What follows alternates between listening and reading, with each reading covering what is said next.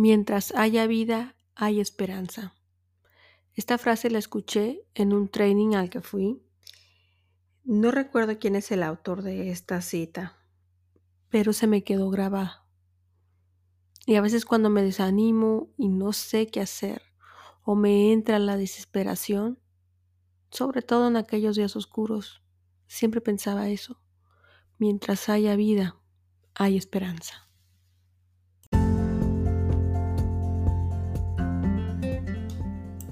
Soy mi héroe, un podcast de inspiración, empoderamiento y acción. Soy Giselle Pedraza y hoy tomo las riendas de mi vida.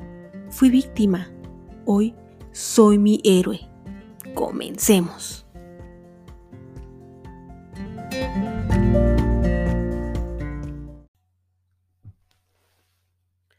En esta vida no estamos más que de paso, pero muchas veces lo olvidamos y vivimos como si fuéramos eternos. Creo que a veces no medimos el peligro o ahora con esta pandemia pues creemos que las cosas no nos, no nos vamos a, a contagiar. Y no te lo voy a negar, yo he tratado de no entrar en pánico y a veces no es que niegue que no haya este virus, yo sé que lo hay, pero creo que los virus siempre han existido y van a existir, así como hay bacterias en el medio ambiente, pues este virus también. Sin embargo, este virus también nos ha traído bastantes cosas por descubrir, por meditar, por cambiar. Y como dije en un principio, mientras haya vida hay esperanza, una esperanza de un cambio que puedes empezar contigo mismo. Para mí la partida de un ser querido, de una persona a la que yo le tuve cariño en el poco tiempo que lo conocí, fue un familiar holandés. Esta persona partió eh, hace dos semanas y me dejó en shock, me dejó pensando en muchas cosas. Eh, enseñanzas que yo tuve en otros trainings me hicieron clic por fin. Y no es de que se tome las cosas en... Hay que tomar la, la vida con seriedad, ni, ni que tiene que ser trágico. Al contrario, hay que disfrutarla, y a veces, aunque estemos pasando unos tragos amargos, la vida cambia. No, no vamos a estar ni siempre en alegría, ni siempre en tristeza. Va a haber sus altos y sus bajos y sus medios. Y aunque los bajos no los podamos disfrutar, tenemos que aprender de ellos, aprender a ser más fuertes, a ir construyendo una resiliencia. Y de este episodio un poco bajo, me llevo un aprendizaje. Este aprendizaje es que me gustaría decir el día que yo me tenga que despedir. Esta pregunta ya me la habían hecho en otros entrenamientos y decían, imagínate que estuvieras en tu lecho de muerte, acostado o acostada en tu cama, en una cama de hospital, pero que te imagines pensando tus últimos momentos en esta vida, en este plano. ¿Qué cambiarías? Porque la mayor parte de las personas se arrepienten de no haber hecho una infinidad de cosas. Y ahí es cuando podemos hacer, digamos, nuestra lista de me hubiera gustado haber hecho esto, me hubiera gustado aprovechar el tiempo en tal o cual cosa. En que puede ser trágico, no estamos todavía en nuestro lecho de muerte. Y esas cosas todavía las podemos hacer. Por eso mientras haya vida hay esperanza, la esperanza de cambio. También la partida de este tío me dejó que lo que más dejamos en las personas, lo poco que hayamos conocido a esa persona, el tiempo, sin embargo, él, los recuerdos que yo tengo de él han sido agradables, porque los momentos en que lo vi, siempre lo vi sonriendo, pasándosela bien, disfrutando con su cuñada, con su cuñado, que son los, los suegros,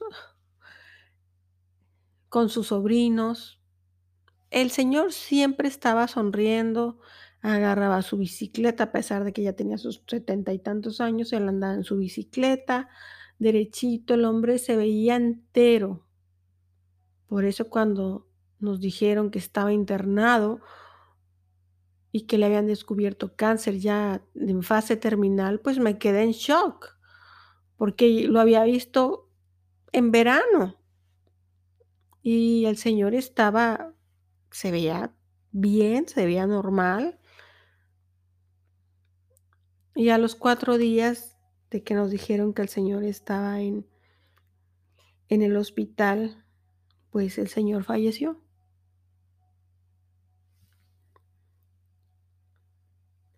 Y eso también me hizo recap, obviamente para quienes vivimos lejos de nuestro país natal, es un golpe más duro. Porque a veces no podemos tener la fortuna de llegar y despedirnos de nuestro ser querido. En mi caso, yo espero que que eso para mí falte bastante tiempo en que yo tenga que afrontarme a esa situación. Gracias a Dios mi mamá todavía está viva. Y bueno, ya hablo con ella por teléfono, a veces no tan frecuente como quisiera, porque dejo que la rutina de aquí me envuelva y cuando ya me di cuenta, ya se hizo tarde. Sin embargo, haciendo esta reflexión, me hace tomar la decisión y la prioridad de agendar, si es que necesito agendar, las llamadas con ella. Porque necesito escucharla y ella también me necesita escuchar.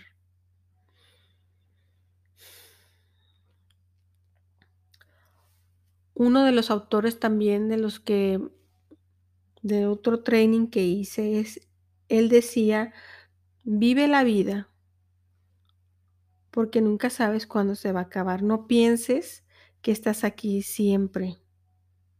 Piensa que todos los días puede ser tu último día.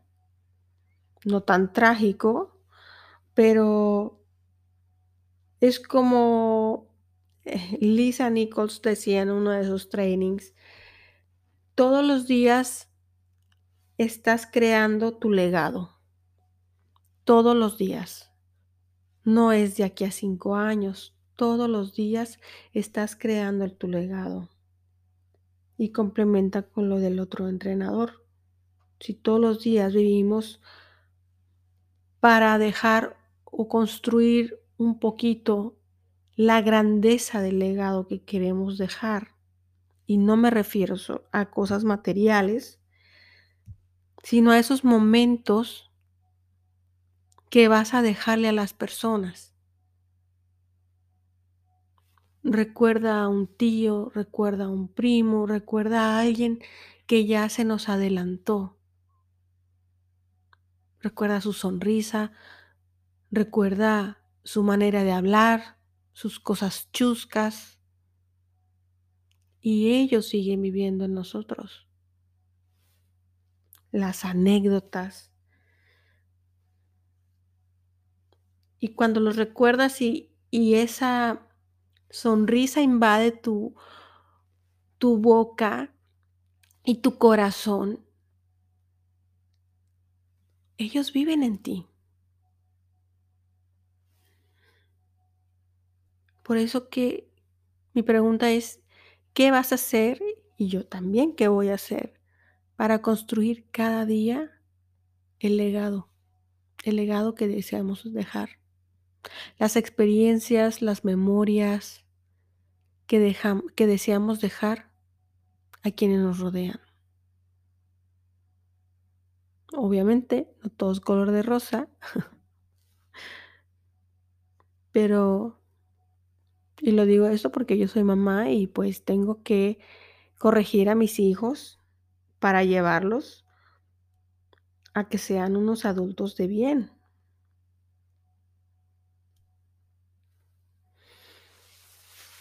Espero poderme despedir el día que me toque partir de este plano.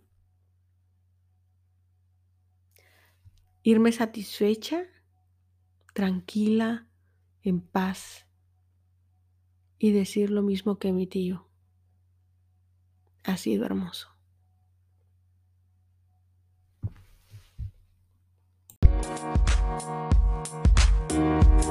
We'll be right.